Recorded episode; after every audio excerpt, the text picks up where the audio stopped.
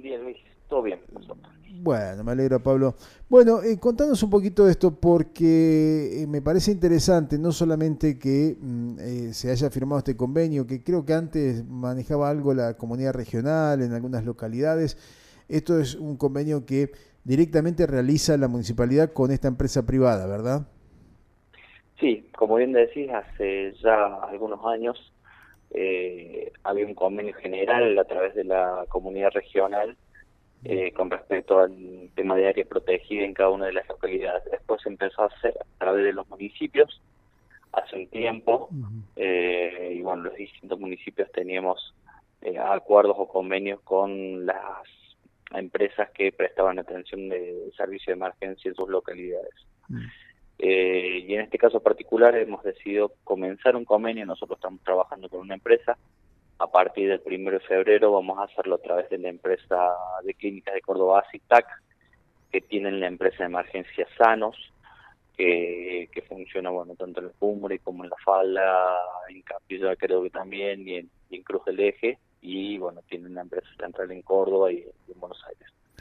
Eh, esto tiene que ver con, como bien decís, con la prevención de accidentes en la vía pública y el área protegida, pero también eh, un convenio entre lo público y lo privado, porque la empresa tiene la clínica privada de la cumbre, eh, y como ya lo hicimos ya hace un tiempo, eh, un convenio de compartir la guardia, la guardia médica, cuando nosotros estábamos con la remodelación de, de nuestro hospital, eh, bueno, ahora lo, vamos a volver a, realizar.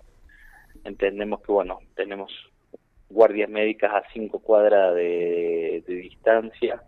Eh, estamos pagando un servicio tanto el hospital como la clínica, en donde muchas veces no tenemos una gran cantidad de gente y bueno, lo que buscamos con este convenio es mejorar, además de mejorar la prestación del hospital municipal, porque se van a hacer eh, prácticas y atenciones de eh, atenciones quirúrgicas de, segundo nivel, que son partos, cesáreas, eh, vesícula, abdomen agudo que necesite intervención quirúrgica, eh, apéndice, así que bueno, creo que es una mejora para, para nuestro servicio. Esto, esto estamos hablando de optimizar los recursos, ¿no? Porque sabemos que hoy eh, en la cuestión de salud está complicada en todos lados los municipios tienen que hacer malabares para poder brindar la eh, salud, digamos, a aquellas personas que no tienen obra social, que no cuentan con una prepaga.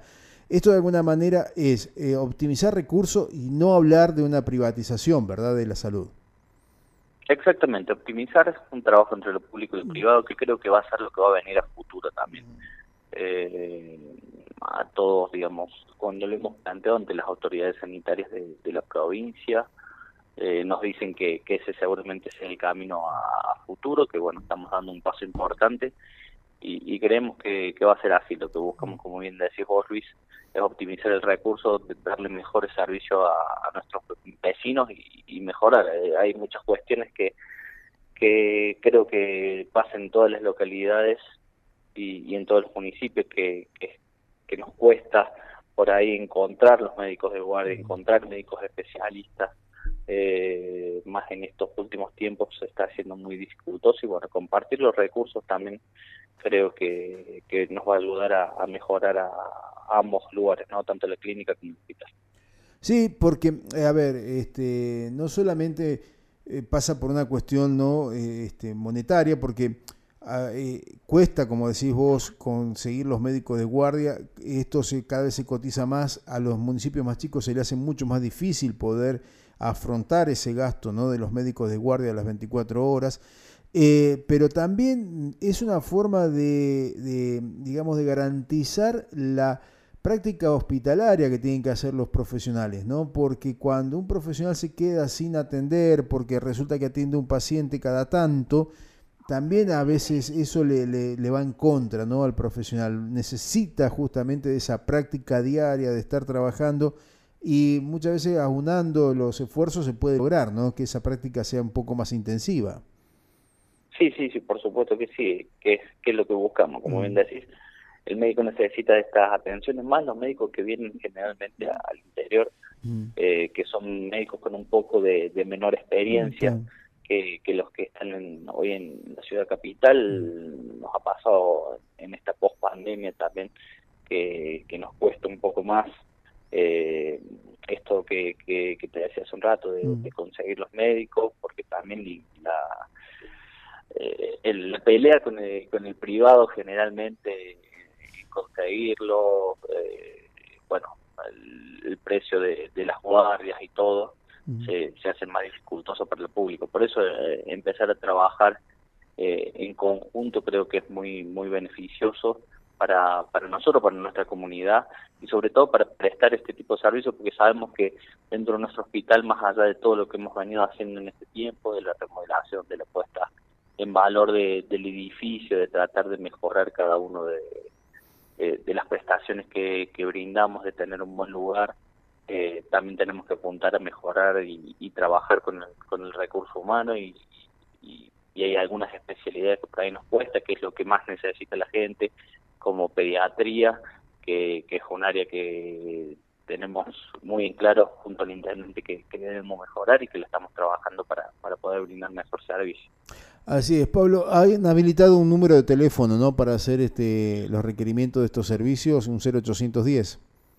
Sí, 0810-333-3444. Ya lo hemos hablado con la gente de la policía de, de nuestra localidad, eh, con bomberos, que son generalmente los que llegan eh, cuando hay un accidente en la vía pública primero, y seguridad ciudadana para, para poder comunicarse directamente con este número. Recién lo estuve derivando también y, pasando el número a los representantes de los centros vecinales, que son los que tienen generalmente los grupos de, WhatsApp y hacen las difusiones con, nuestros vecinos también. Que todos, bueno, nos están ayudando a colaborar, como ustedes también los medios de comunicación, a que se difunda esto y ya la gente eh, lo empiece a tener un poco más en claro. Así es, ahí menciona, y vos lo hiciste también, ¿no? la clínica privada de la cumbre y la clínica de Cruz del Eje. En el caso de requerir alguna intervención de alguna persona desde la cumbre y traslado a Cruz del Eje, ¿la empresa hace ese traslado y el municipio se hace cargo del costo, Pablo?